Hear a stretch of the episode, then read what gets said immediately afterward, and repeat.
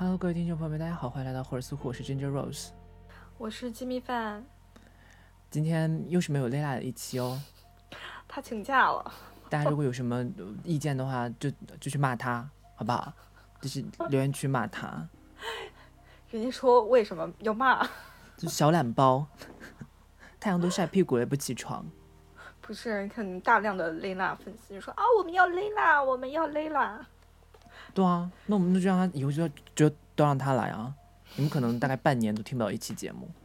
对，或者就是听众朋友们，如果想听 Layla 的 solo，请给我们留言。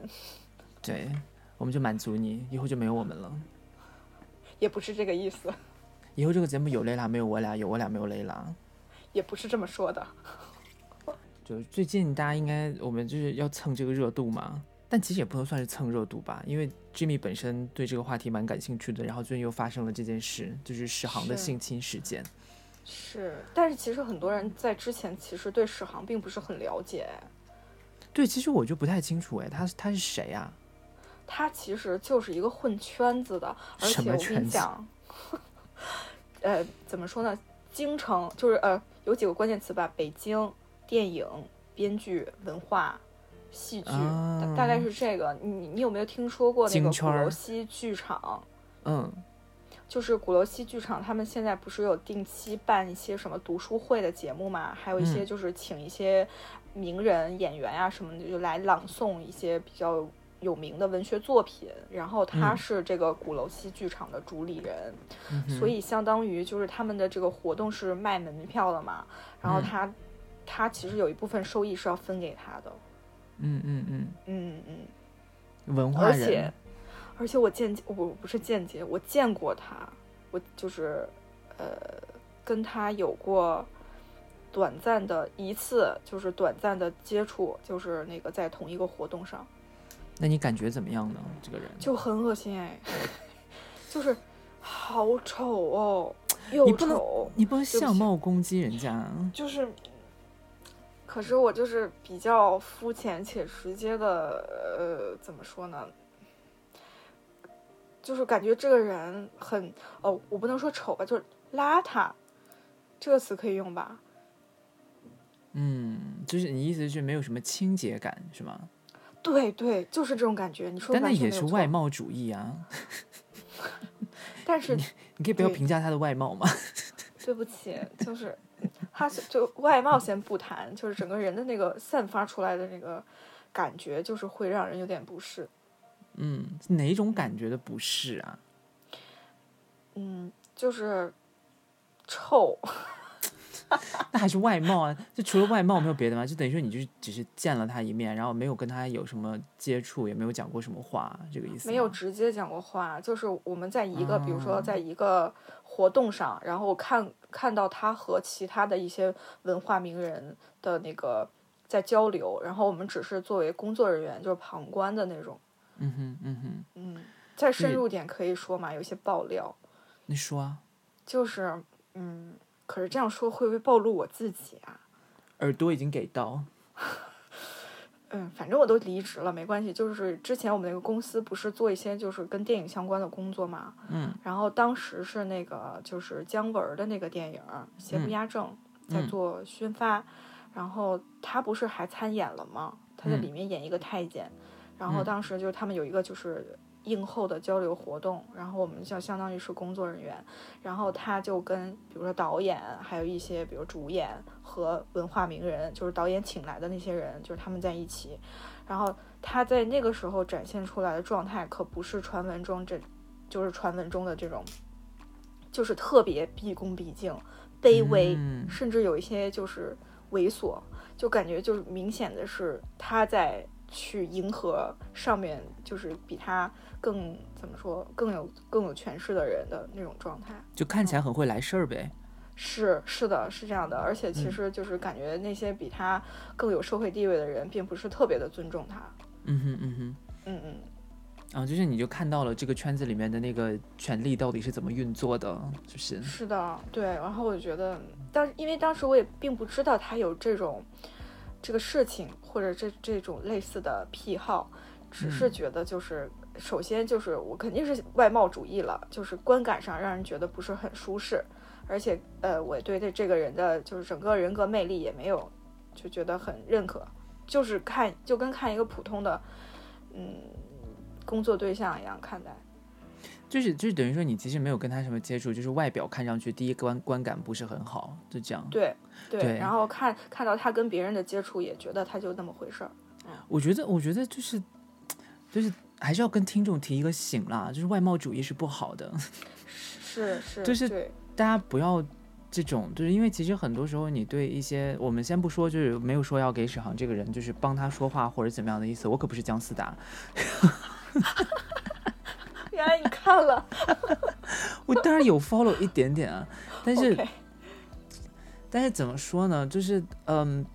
我觉得因为很多时候我们用外貌去判断一个人，其实呃，你就算他的判断几率是百分之就是正确对半分的话，其实你有很大的可能就会误解很多人，对吧？嗯，然后，而且我觉得，其实你就像不管我们说是他哦长相，还是说他身上的味道或者什么的，其实我觉得都是，就就为什么这个人就因为有的时候哈，嗯，比如他身上会有一些味道啊，或者怎么样，很有可能是，呃，比如说汗腺的问题，或者比如说有一些身体机能上面的问题，所以我觉得还是不能用外貌来判断。然后另外一个就是，比如说像那个 Jimmy 刚才讲的，你从那个他们在就是互相说话的时候，就是那个待人接物的那个时候的感觉到的那种权力关系的运作，我觉得这个其实也不是说某一个个人的问题，但是这个整个环境是这样，然后逼迫人必须去做这件事，然后会做这件事的人觉得就自己很厉害，然后他自己可能去迎合上面的人，他迎合的也很开心。所以其实因为有上面的人，他才会去迎合人家，所以这是也是一个互动的行为吧。就是我我其实也蛮反感这种环境的，但是这个环境其实我觉得也不能把这些东西归因到这个人身上。明白。对，其实我有反思啦，就是咱们就是等等，就是他他这个事情出来之后，就大家肯定就会引发了很多讨论嘛。其实我不只是在我们的群里，或者我们在其他群里，就是我听到很多就来自于女生的声音，都会有这样的表达。其实就我自己有有这个方面的反思，就是我们会攻击别人的相貌。从我这我从我自己来讲，我觉得确实是一件很不好的事，但是这也是一个。嗯，就是我我我会我们会混混淆一个概念，就是我们会通过这个一个人的外貌，或者是我们刚接触他来讲，我们肯定是从视觉上来会有一些对这个人的就是一些初步的直观的判断。我觉得这这一点上，我可能也有点这个问题，或者我们每个人多多少少都会有一些。对，但你想，就是其实如果在性骚扰这件这种这种事情里面呢、就是你去攻击这个人，就因为事情已经发生了，然后你说他长得丑，那如果他长得好看，他就可以性骚扰吗？对，问题就是出在这里。嗯、对啊好多人甚至还开玩笑说啊，如果是个大帅逼，那可能就怎么怎么样，就就确实会这样子。当然了，就是肯想一下加拿大活佛指定转世灵童，也没有好到哪里去啊。是是这样的，对，但是对啊，所以我觉得就是在相貌上面做文章特别无聊。对其实，尤其在讨论这种事情的时候，因为为什么啊？其实就跟我们之前在那个前两天在群里面讨论的事情是一样的啊，就是因为你一旦从相貌开始做那个文章之后，你就假设了一件事情，就其实你的重点在性骚扰还是性暴力这件事情里面，你的重点就被性带走了，就是。他就变成说，哦，因为这是一这是跟性有关的事情，或者这是跟两者之间的吸引力有关的事情，它是一种情欲的表达，那是不是就变成说，对方如果他是一个长得好，就你就假设了说性欲必须是在某一种，只有某一种特定的人才可以有性欲，或者他才能激发别人的性欲，值得激发性欲的人发生性是无所谓的，那就变成了性骚扰的重心被放在了性这件事情上面，你明白吧？就是就是什么样的性骚扰，什么样的性行为算骚扰，是那种不被认可的、觉得不正常的性都变成了性骚扰，就等于说，因为就相当于你觉得外表不美好的、外表不漂亮的人，只要他身上产生性行为，或者他发表出来，他发发出来一点跟性相关的讯号，你都会觉得他在骚扰别人。那其实这个时候，你对性骚扰的判定是说他的性不合格，所以他做所有跟性有关的事情，这个人做的任何跟性有关的事情都是性骚扰，你就变成这样一种逻辑了。是的，对吧？但是其实就像我们在群里面讲的，就是之前也跟大家说过这件事情，等一下我们可能还会再讲，就是性骚扰，不管性骚扰还是性暴力，我其实都是觉得啊，应该把重点放在骚扰跟暴力上面。就是你要去谈这件事情，你要谈的是去谈他是怎么样去通过这种行为去骚扰别人的，因为骚扰它是一种，就是像我们讲的一种权力关系的运作。你就比如说像 Jimmy 刚才看到的，他们在那种就是活动里面的这种就是，呃，互相你知道奉承啊，或者说在那边做那些就是很官僚的那些事情的时候，其实其实，在那些事情里面，很多时候你被那个权力逼迫，比如像史航本人，他在那个环境里啊，他可能不想去呃特别卑微的去对待别人，但是因为那个权力关系，让他不得不非常卑微的去对待别人的时候，他卑微的这件事情，就是他被迫去卑微，强迫变成一个卑微的人，没有办法自由的说话了。这个事情本身，其实他就已经被上面的人进行了一个权力骚扰的动作，这是骚扰。是的，对吧？所以要考虑的是，通过性这个行为里面，他到底到底是谁在权力的，呃，是谁掌有掌握这个权利，然后谁又被这个权利宰制？要看这么一个古东西，而不是去看说，哎，他的性不好，所以他骚扰了我，不是这种逻辑。因为但是，嗯，但是我这这里我有一个问题啊，就是说，嗯、比如说你像你举例说刚才就是，就如果把史航放在一个就是就是权权力关系不对等的，就是情况之下，然后他是那个被骚扰的人，嗯但是其实是就等于说这个这个事情是他主动想要去做的事情。是他主动想要去进入到那个话语场里面，或者我觉得进进入到那个权力关系里面。我觉得不所以是这样、哦。这是一个他主动的行为，而他像比如说那些小女生施施暴或者是就是去性骚扰对方的时候，嗯，等于说他是一个主动方，所以我觉得这个，嗯，我我是有一一个这样的疑问啊，就是我觉得呃不是，我觉得不嗯是，因为你在判断任何骚扰的时候，你不能以这个受害者他当时在当下那个环境底下是不是愿意去做这件事情来判断，因为你像很多，你就比如说我们说就是大家都流传的，就是演艺圈里面的那种潜规则之类的，对吧？嗯，就有嗯很多小女生，她确实就是她可能，比如说要跟别人发生性关系的时候，她也是自己愿意去做的。她她嗯嗯当下是自己愿意去做的，但是他这个愿意有多大程度是自愿的呢？他很多时候可能是因为说我必须，我不得不目的，是为了获得其他的东西。对，而他要获得其他的东西，在这个权力关系里面，他只能做这件事情，所以等于说他做出性上面的一些行为是他被迫进行的，而不是，而不是他完完全全自愿的，明白我这个意思吧？就是，所以他这里要说，我们在这里如果要说的话，就比如说我们这里讲任何一种骚扰模式，其实它都是，它都包含，就是其实我们可以这样理解啊，就其实所有的性骚扰都是权力骚扰，就是这个世界上其实根本没有单纯的性骚扰这个东西。嗯，那其实内核都是性（括号权力骚扰），所以到头来你还是要看权力骚扰是怎么做的。你就比如说像我们在大学里面，我们写论文，我们导师指导学生也有很多权力骚扰的事情。明白。就比如说，我举一个例子，就是东大的某教授，我就不说名字了，大家可能知道的都知道。嗯，我就把名字隐隐掉好了。就是有一个呃同学，然后他就是那个那个教授，他就非常的疯狂，就是只要他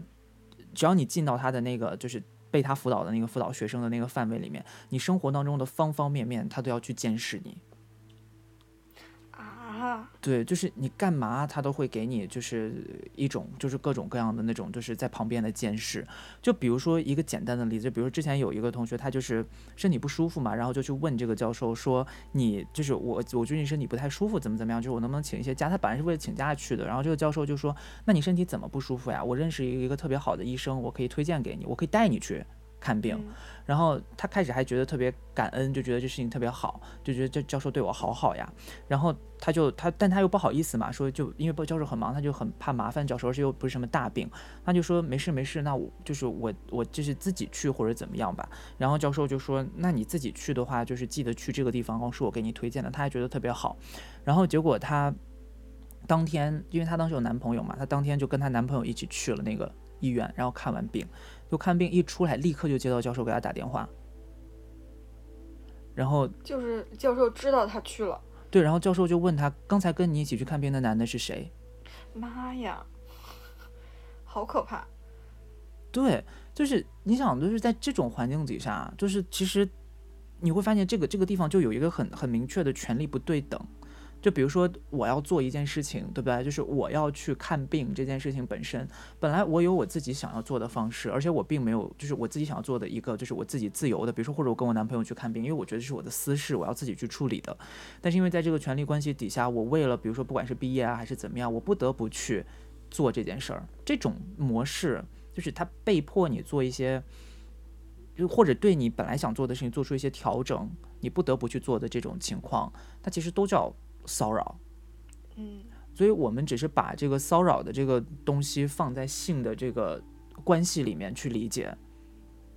那老师，我还有一个问题哦，就是这个东西就是属于，比如说我们对于性骚扰的判断，或者是我们如果把性骚扰的，就是分分成几个种类的来讲，因为因为我周围的就是女性朋友都或多或少的不是遇到过类似的问题嘛，那我就会发现一个问题，就是它可能分成几个类别，或者分成两两种形式，一种就是像你刚才说的，就是我比如说我在生活或者工作环境里，我碰到了一个人，就我跟他的。在权力关系上是不对等的，然后他对我做出的这是这些种种的行为，呃，我认为他就是对我构成了就是性骚扰。但是还有一种就是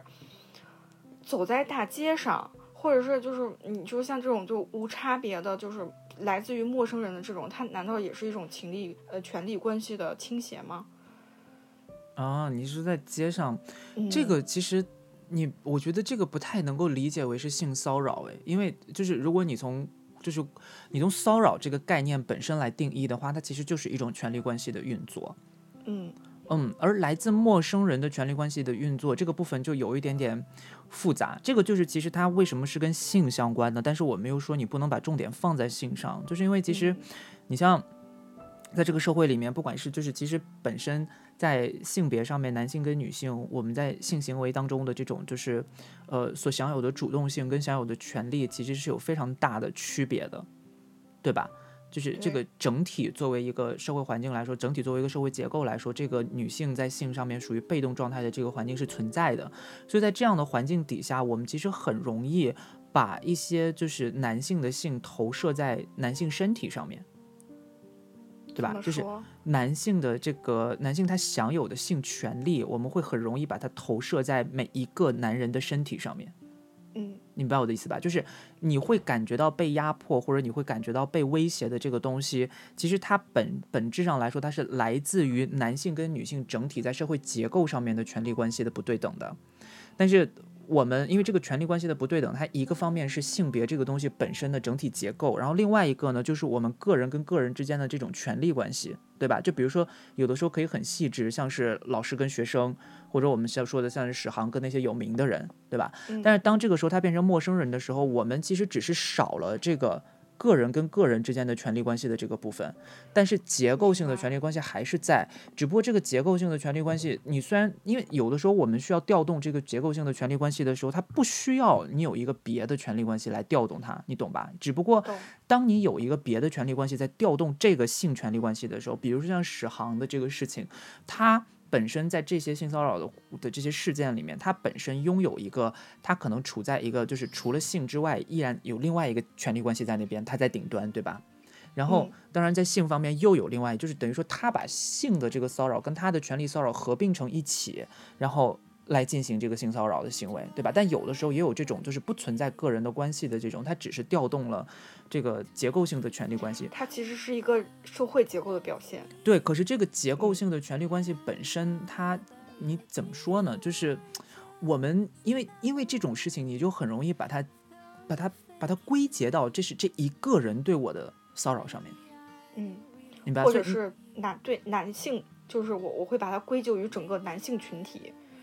但是你当下发生那件事的时候，你会觉得是这个人对我的骚扰，是对吧？所以等于说你会把这个男性对女性的压迫或者性别结构上面的这种不平等关系，你会把它归结或者投射到这一个骚扰你的陌生人身上。嗯嗯，而且事实上，你真正去看的时候，因为是有统计数据表明的，其实不管是性暴力还是性骚扰，嗯。来自认识的人的性骚扰是远远大过来自陌生人的性骚扰跟性暴力的。嗯，对，所以其实这部分虽然有，就是大家能能能能遇到是有，但是其实当你打开了这个性骚扰的思维方式之后，就是你你对性骚扰有一个比较清晰的定义之后，你会发现，其实你生命当中很多时候，你都在经历各种程度上面的性骚扰，因为只要当某一种程度的权力骚扰它跟性这个事情挂钩的时候，它就可以算作性骚扰。嗯，就其实你像比如说我们看性暴力这件事情，就是。呃，之前中国裁判文书网，然后有一个数据嘛，就是他调查了四百九十八起女性被杀案的分布，然后里面有二百三十三起都是被现任或者前任丈夫杀害的，嗯，然后其中有五十五起是被其他亲属杀害的，也就是说他都是被你知道就是认识的人，对，然后还有一百一十五起是被现任跟前任男友的，你想这两个东西加起来，这就已经是三百四十八起了，总共四百九十八起。三百四十八起是被前任或者现任男友跟丈夫杀死的，嗯，然后被被陌生人伤害的事件，被陌生人杀害的事件只有十八起，在四百九十八起里面，嗯，大家能想象这个比例是有多么的悬殊，所以大家千万不要觉得，因为有时候你会觉得，因为我们对性骚扰还有性暴力都存在一个幻想，对这个幻想就是我们把它叫，嗯。我我不知道这个能不能播，可能到时候又被卡，因为咱们之前讲的时候就被卡，就被可以逼掉，就被就被就被弄掉了。就是它叫强暴的神话，就是这个神话是什么呢？就是我们脑子里面总有一个认知，就是你觉得，嗯，像性暴力这种事情，它只会发生在一个女人走在一个呃黑暗，就是黑暗的夜路上面，然后被突然间蹦出来一个男的，然后被他强暴或者怎么样。其实根本就不是这么一回事儿，就是他让我们觉得性暴力是。发生在公共空间里的来自陌生人的，然后通过这种方式把家庭塑造成一个绝对安全的港湾，你只要回家了，一切就没事了。但事实上，家里才是最危险的地方。从数据上面来看，是。所以认识的人才是相对来，就是你你，因为这就是我们刚才讲的，就是你说性骚扰这个事情，就是它其实大概率的情况下是发生在认识的人之间的，因为你只有。互相认识了，这个性的骚扰跟权力的骚扰，它才能变成一个交织的东西。你比如说，就算就像现在街上突然间蹦出一个男的给你露阴这样的行为，嗯，对吧？你觉得他可能是性骚扰，但是这个性骚扰，他其实说实话，他当下你吓一跳，可能也就过去了。对吧？你不会因为这件事情而受，就不能说不会因为这件事情受到很大的伤害。但是你是说，比起这种跟权力交织的性骚扰来说，你并不存在这一种就是我被迫要去做出某一些决定的这种影响，或者说我不存在说我要主动被迫去献出我的性的这样的决定，对吧？你可能就只是说我突然间看到一我看到这个东西了，我不逃走了。对吧？或者说我以后换一条路走，对吧？就是类似，顶多就是类似这样的影响。说实话，就是如果你要是来自陌生人的东西的话，但是来自熟人的权利关系的影响，你会被陷在里面。它不是偶发，也不是单发的，就不是它一次结束就没有了。一旦你跟这个人保持一个关系，你是熟人的话，这关系会一直在那里。所以，他如果骚扰你一次，这个东西它就是无数次的可能，就是你只要在这个关系里面，他就是会无数次的骚扰你。对，而且他还会，就是被骚扰的女性可能还会，嗯，比如说被受限于他们之间的关系，就不管是她的丈夫、她的男朋友、她的领导、她的老师，她还会忌惮于他们之间的这个关系，而不太去会会去就是敢于采取某些行动来反抗。对。对，就是这样，所以他就会一直在那个关系里面。然后你外人看起来，你可能就会觉得，哦，他们是自愿的，或者你看他自己都没说什么，这这算什么？就是这这有什么可我们外人还讲什么呢？对吧？就这个就是我们讲的所谓的强暴的神话嘛。因为他的意思就是说，只有当性暴力跟性骚扰发生在公共空间里面，所有人都看到的时候，它才是一个值得被提起的问题。嗯。但是大部分情况下，性跟性相关的骚扰一定是发生在私密空间里的。可是当你发生在私密空间里的时候，你你提出来这件事情本身就会面临一些，比如说你把你本来不该外扬的家丑，拿出来讲之类的。所以就是史航这个事情发生之后，其实不是有好多这种相关的讨论嘛？包括他自己对于这个整个事情回复，他不是把他跟那些女生的那聊天记录放出来，然后以示于自己清白。他的证明自己清白的方式就是那些女生可能对他有一些所谓的回应，其实这个就是像你刚才说的是。他们是被迫于这种权力关系的存在而不得不，或者是我我可能就如果发生在我身上，我我不可能就说立刻撕破脸或者跟你做出什么东西。首先我也没有任何证据，所以我只能是用一些虚与委蛇的方式去来来跟你做一些就是看起来像是在调情，其实是不得已的一些举措。对，来把这件事情看作是，就是好像当做是并没有就是发生骚扰或者怎么样，来维护一点点我的尊严。对，嗯，所以所以所以我们才说，就是性骚扰这个东西，首先呢，它比较难判断，然后再一个就是还是像我们刚才讲的，就其实一直在盘这个观点，就是性骚扰的重点一定要放在骚扰上面，因为你一旦放在性上面，你会面临很大的风险，其中一个呢就是，呃，就像我说的。当你把重点放在性上的时候啊，它本身是一个非常私密的事情，而且每一个人都有不同的性的欲望的表达，对吧？就是你很难有一个很规整的方法去判断说，哦，这个就是性骚扰，那个不是。然后再来呢，它会预设一个问题，就是你会把这个话题引得越来越引向本质化的性讨论。就是怎么讲呢？就是比如说我们。在这样的以性为中心的性骚扰的讨论当中，你会变成说，你会构建出来一个很容易受害的性主体。这个性主体，你不管它是女性，还是比如说我们任何别的一种性别或者某一种性倾向，就是可能都有，都有可能被嗯构筑成这个所谓的性主体。对吧？那这个嗯被害者的性主体，它就变成了一个本质化的东西，就好像你如果一直研究性这个问题，就你如果一直纠结性这件事情的话，就会变成说，你只要拥有某一种身体，或者你只要拥有某一种器官，你就被分配了更多的被骚扰的可能性。这个当然是真的，但是你会把这个被骚扰的可能性跟你的器官直接连在一起。嗯让这个你的这个所谓的脆弱性，它的来源变成你身体的某一个器官，变成一个本质化的东西。所以你如果一直纠结在性这件事情上面的话，你到头来最终你要讨论的就还是身体，对吧？如果在性这件事情直接上面讨论的话，你会变成最终还是讨论身体，还是变成一个特别本质化的讨论。所以这本质化的讨论会出现什么问题呢？就是会出现一种，你会塑造一个。嗯，性骚扰这个结构当中，女性，你有子宫，有卵巢，你就是一个绝对的受害者的形象。嗯然后继而引发出对女性的保护主义政治。保护主义政治是什么意思呢？就是说我们要把女性的身体好好的保护起来，她们很脆弱，要给她们提供她们最安全的所谓的安全空间。然后它就会引向这种身体中心的性别政治上面，因为你一直在纠结，种不不就是我我我意思是这种不会不是不也是一种变相的歧视吗？就是他认定女性本身就是脆弱的。对，因为因为他的话就你这个讨论如果集中在性上面，就会偏掉，他就会偏掉，变成说，要么他偏有两种偏的方法嘛，一种就是要么就是偏到说性是可怕的，对吧？很多反性骚扰教育就是说，那干脆我们就别做爱了就行了，对吧？你好好的保护你自己，你不要跟别人展现出任何跟性相关的东西，我们把性就锁在你自己的卧室里面，绝对不能跟别人有任何性接触。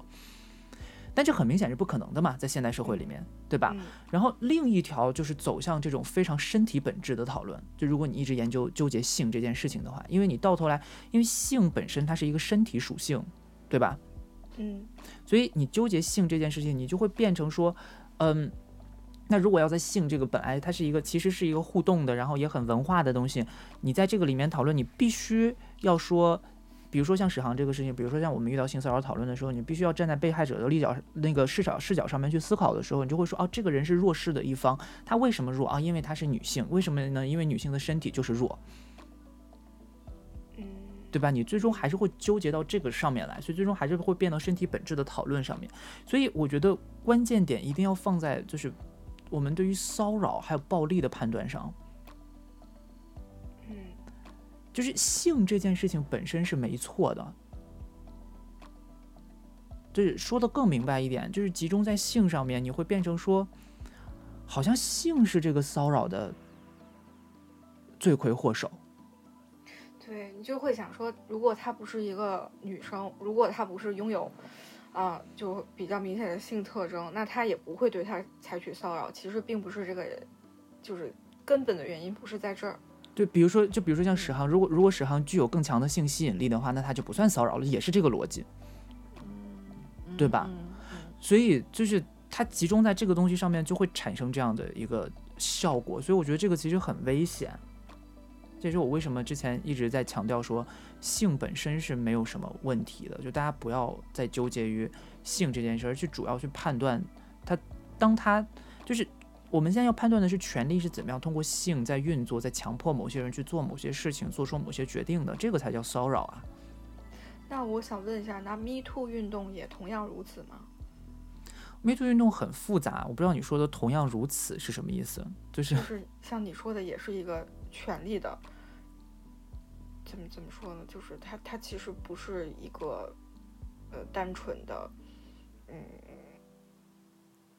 怎么说女女性受到迫害的事件，而是一一个一些就是权利和政治的问题。首先，Me Too 运动它。它它的意义是在于，它点明了这个事情就是可以说出来，嗯，它让女性可以把这件事情说出来，然后暴露了说这个东西它其实是普遍存在于我们的生命当中的，对吧？这是其实他他点名的这个问题就是我们刚才前面讲的，这个东西是非常普遍的，也就是说我们不是说不看性，而是看权力是怎么通过性来运作的，嗯，并不是说把性器官当成我们身体最特殊的一个器官。你懂吧？因为不管是性暴力还是性骚扰，如果你纠结在性上面的话，你就把性器官当成了一个比其他身体更器官更重要的器官。你比如说，我们就比举举例，比如说，嗯，有人打了你一拳，跟有人对你进行了性暴力，嗯，这两件事情受伤的身体器官，比如说一个是脸，一个是性器官，对吧？往往我们在面对性暴力的时候，社会上面容易被煽动的那个情绪就更激烈。嗯嗯，对吧？比起我打你脸一下，是的，对吧？所以那这个时候你是不是其实就相当于，当我们在格外的关注性暴力跟性骚扰事件的时候，就是把它把性骚扰事件跟性暴力事件跟一般的骚扰还有暴力事件进行区分的时候，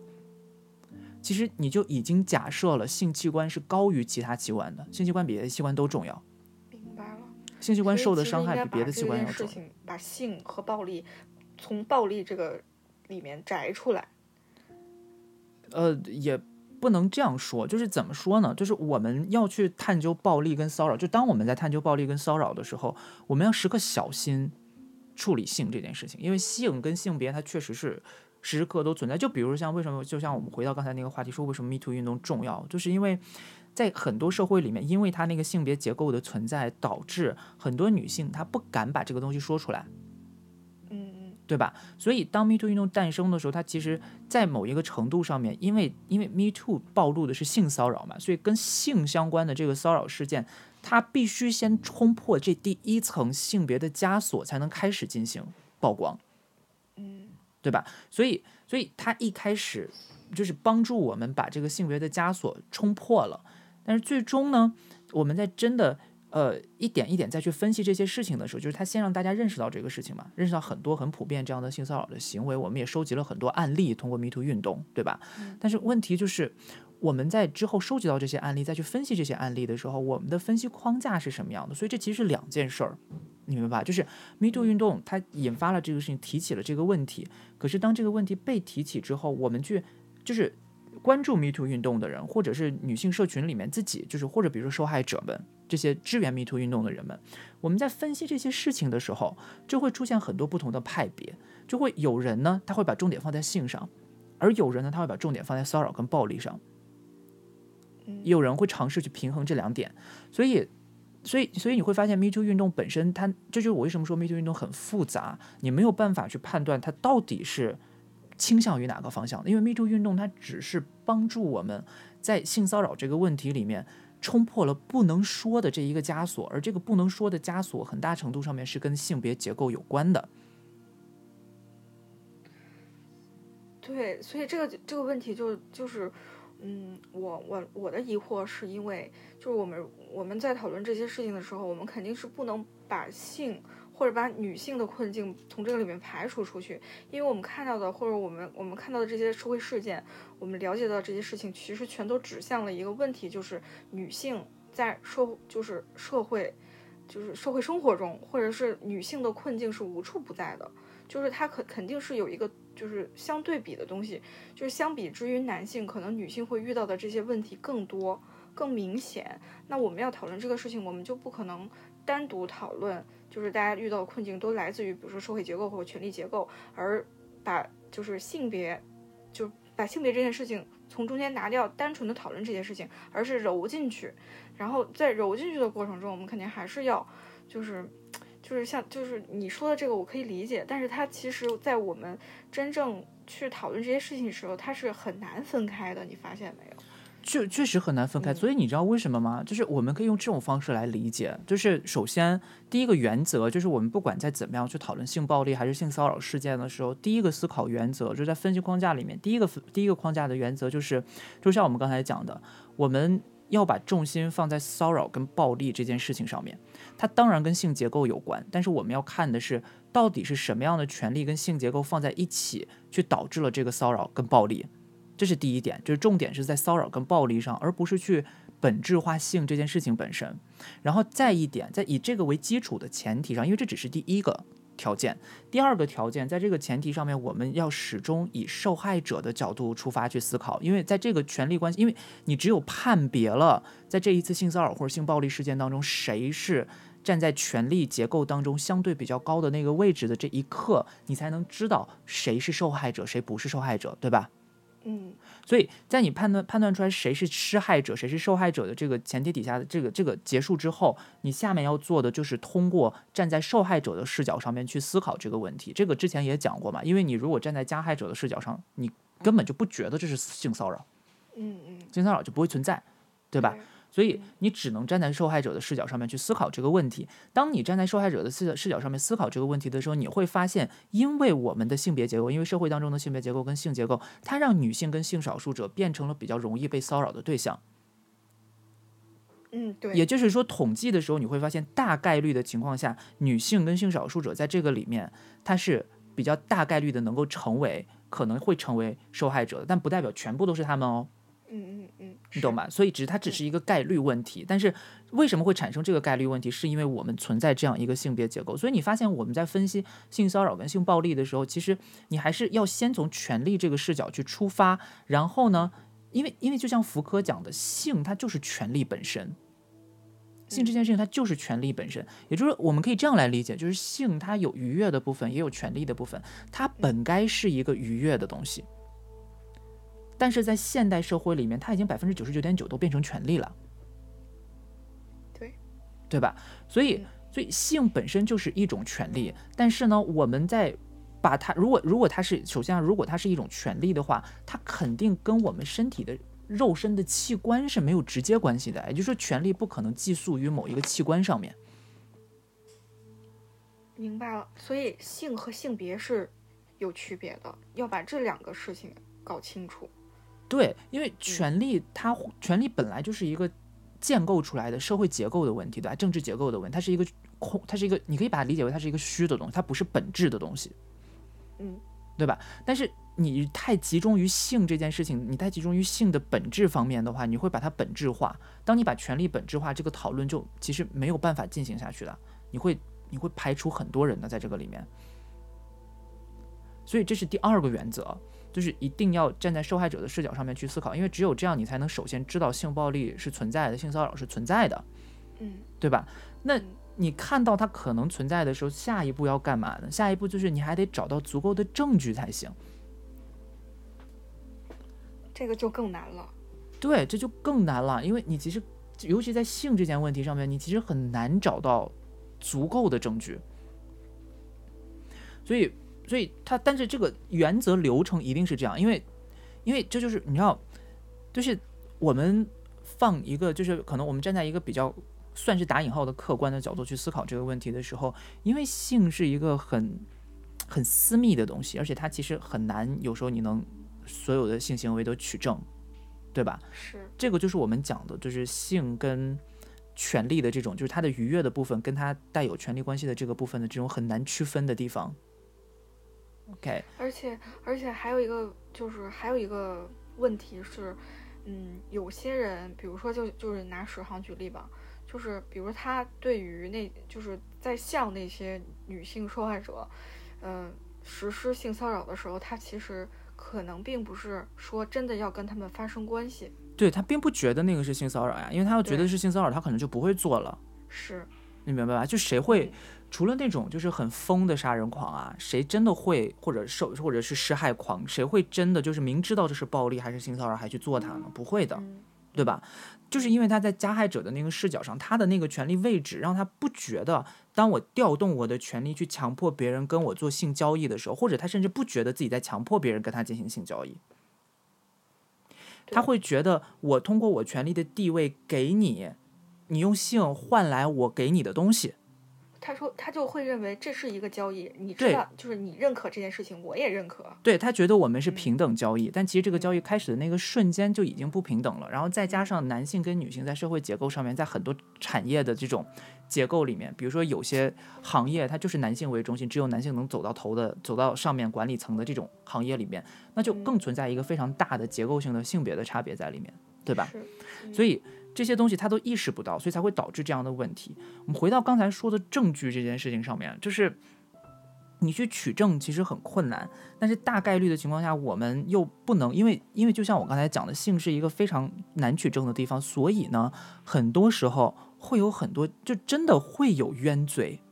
嗯嗯就是你不能你不能否认，就是当我们在讨论性骚扰跟性暴力的时候，冤罪是比其他的暴力事件更容易发生的。嗯，是，所以，所以我们其实要就尤其在处理，呃，因为因为前面两个原则的存在，就是因为权力关系的原则跟这个我们讲的受害者中心的这个原则，你会把重心都放在比较小众的、容易受伤的这一部分群体里面，对不对？嗯所以一旦你放在这个里面的话，你就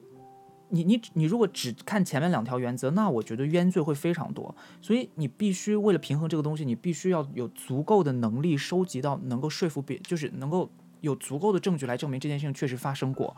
或者来证明这个权利关系当中确实存在着剥削关系，你才可以呃最后真的下决定说这个事情是一个骚扰。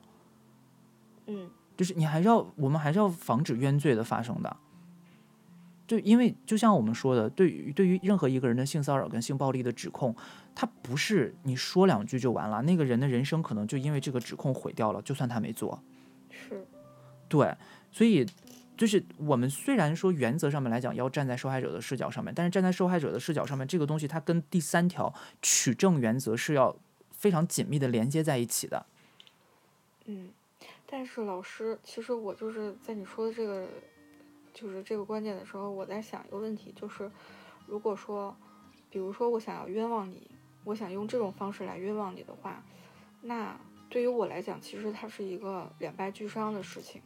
就是我并不能从我指证你来性骚扰我这件事情来获得某种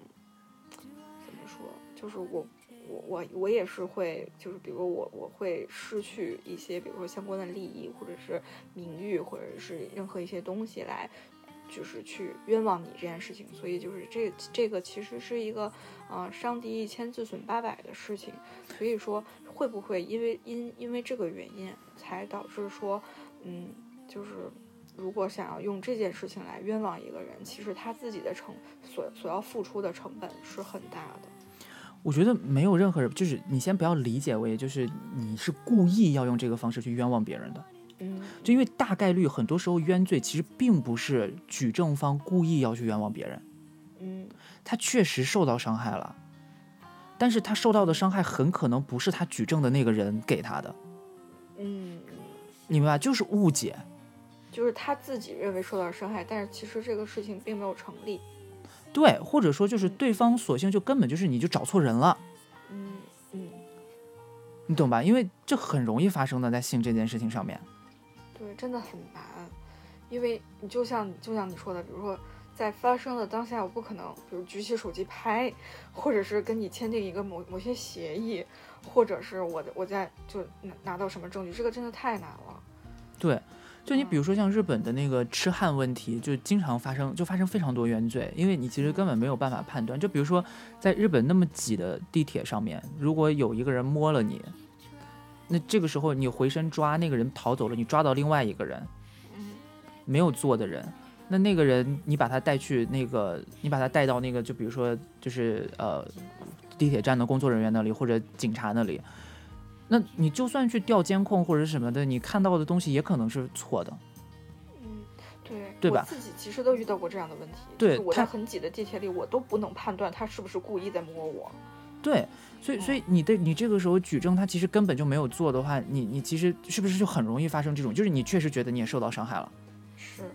是，但这个地方其实就是不就是我们讲的这个所谓的从陌生人这里来的东西，其实如果不是非常明确的骚扰的话，就比如像痴汉问题，其实比这种从熟人这里来的权利骚扰更难判断。嗯是，对，对，因为它缺少了直接的权利关系这个部分。嗯对，反而是像这种，就是我们在熟人或者是我跟他有一定利害关系的情况下，这个骚扰是更容易判断的。所以其实我觉得在判断性骚扰的证据的时候，权力关系其实可以成为证据的一部分。嗯嗯就是因为有的时候我们现在其实现在我们在说取证或者干嘛的时候，大家对证据的理解都特别的死板。就我听说之前不是在那个欧洲哪个国家，就是为了避免性骚扰，他给他让所有的女性、男性都在那个自己的手机上面下一个就是做爱软件，什么？就是你在做爱之前你必须按下同意哦才可以。就是你把那个软件按下同意之后，这个才能成为就是你这次性行为不是不是性暴力的证据。OK，就是因为这就没有意义，这就跟我当着你的面说我愿意跟你做爱是一个道理啊。对，这个其实是跟你刚才说的一样，就是他也许当下是同意的，他是愿意的，但是他内心不，或者是他为了什么东西才愿意，那这个就对不构成我们达成的这个协议。对，所以所以你看他这个，就是我们在判断证据的时候，你就把两者之间的权利关系这种就是非常，嗯，需要细致的判断的证据啊，把它简化成一个简单的数据。懂吗？就是它就变成我们现在其实很多时候，不管是所有的这种犯罪的取证，大家都特别强调这种数据性证据，或者所谓的打引号的科学证据，对吧？但是那我们说这种权利关系这种人文人文证据，难道就不作数吗？而尤其在性骚扰跟性暴力事件当中，其实这种人文证据才是决定性证据。对，所以其实这个我觉得性骚扰要面临的问题，或者我们在讨论性骚扰案件跟性暴力事件的时候，其实最重要的就是我们要去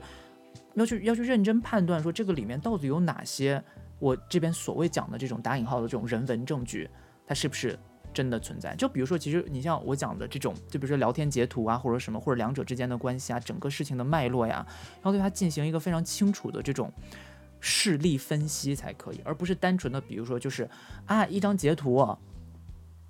然后或者一个什么截图，当然可以成为佐证，但是这些截图什么的必须能拼凑出来一个完整的故事，而这个完整的故事里面，我们要去分析的是里面的权力关系，而不是单纯的就是说，啊，你看他说了他同意，所以没事儿了。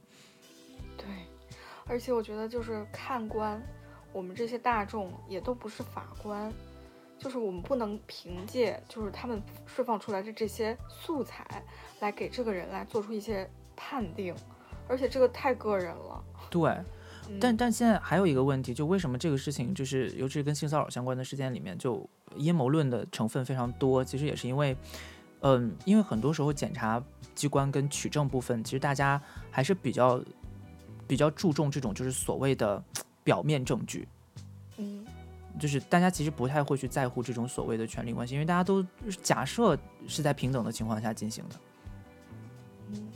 对吧？当然，也因为我觉得，我觉得随着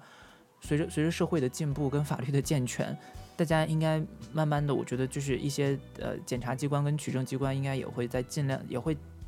我期待吧，就是会更加的增加因为现在对。真的是资源又匮乏，他们没没没没办法做到，就是只能依靠这些科技或者是这些实质性的证据，比如对。说什么精液呀、什么毛发之类的，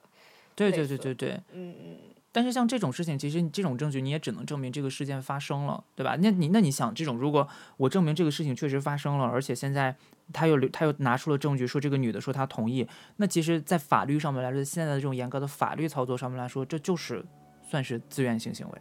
是，对吧？所以其实现在这也是为什么现在就是性骚扰呃案件在处理上面遇到的一个比较大的问题，就其实这部分还蛮难处理的，因为其实就像我们刚才讲的，嗯，社会对性骚扰跟权力骚扰这个事情，它一天没有达到这样的认知，其实我们就很难真的去根绝这个事情，而且大家现在能想到的处理跟根绝的办法，可能反而会加剧像我们刚才讲的，不管是恐性文化，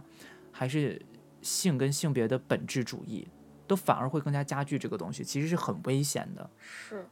对，归根结底还是社会结构的问题。对，其实就是说，还有就是我们现在社会引导现在社会的一个认知论的问题，因为我们觉得什么样的东西是可信的，什么样的东西在体制上是认为它是，它是它是，就是我们认为什么是证据，什么不是证据，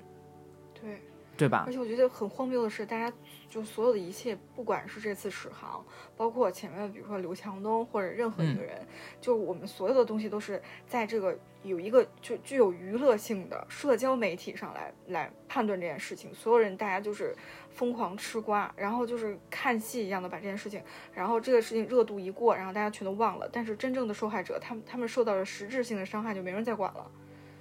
因为因为这就是我说的啊，因为大家重点都在性上，对，你明白？就如果我现在只是，我现在只是报，假如说我现在只是报史航，就像你刚才开头报的了，史航跟上面的那些大明星们之间的互动，谁会感兴趣啊？大家都能想象得到，是，对吧？如果你现在报的是史航跟上面那些大明星之间有同性性交易，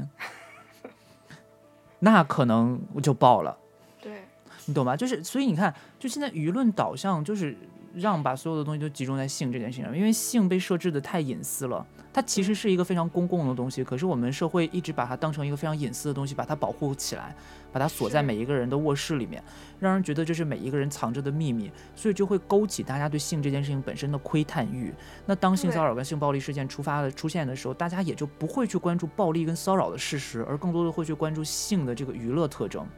是，而且我们国家的性教育简直太匮乏了。对啊，所以就一定会导致现在这个问题。我觉得这个真的太典型了。嗯，嗯，那我们今天呢，就是跟大家聊了一下性骚扰。对，希望能给，就希望这期节目能给大家一些，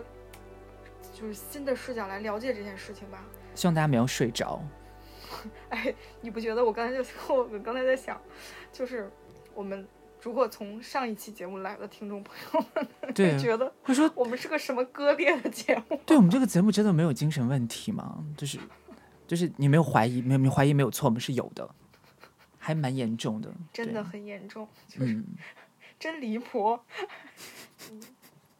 但是呢，就是对我们就是这样一个电台。如果你喜欢我们的话，你就得就是要接受啊每一面的我们。嗯，对，而且你知道吗？其实我觉得蕾拉今天是，就是蕾拉其实今天是在的，各位听众朋友们，只是她从一开始就睡了。因为她喝醉了。对，因为他就是因为他在就不会聊聊这些话题啊，他就聊不了啊，他就会中途睡觉，也不会，我们 抹黑人家。对你不要妖魔化蕾拉。下好期蕾拉讲不是。好啊，那这个就是我们今天这期节目的全部内容啦。如果大家喜欢我们的节目的话呢，就是记得加入我们的粉丝群。我们今天的关键字是什么呢？是什么呢？是什么呢？我们是什么呢？我们权力关系好了。好，可以，好奇怪的话，好奇怪的，好专业的，就是很学术的一个关键词。对反正也没有人进去。反正也没有人进去，对，嗯对，所以嗯，对，如果大家喜欢的话呢，就可以加入我们的群组，然后跟我们在里面聊天也可以哈。然后我们节目呢也是新开了打赏功能，如果大家喜欢我们节目的话，也愿意就是接受我们的乞讨的话呢，就是不要忘记给我们打一下赏，对，就是多少钱我们都满意啊对，谢谢衣食父母，是的，嗯，那就这样。好，那今天就这样啦。大家，那我们今天就到这边啦，谢谢大家的收听，我是 Ginger Rose，我是吉米饭。拜拜。拜拜。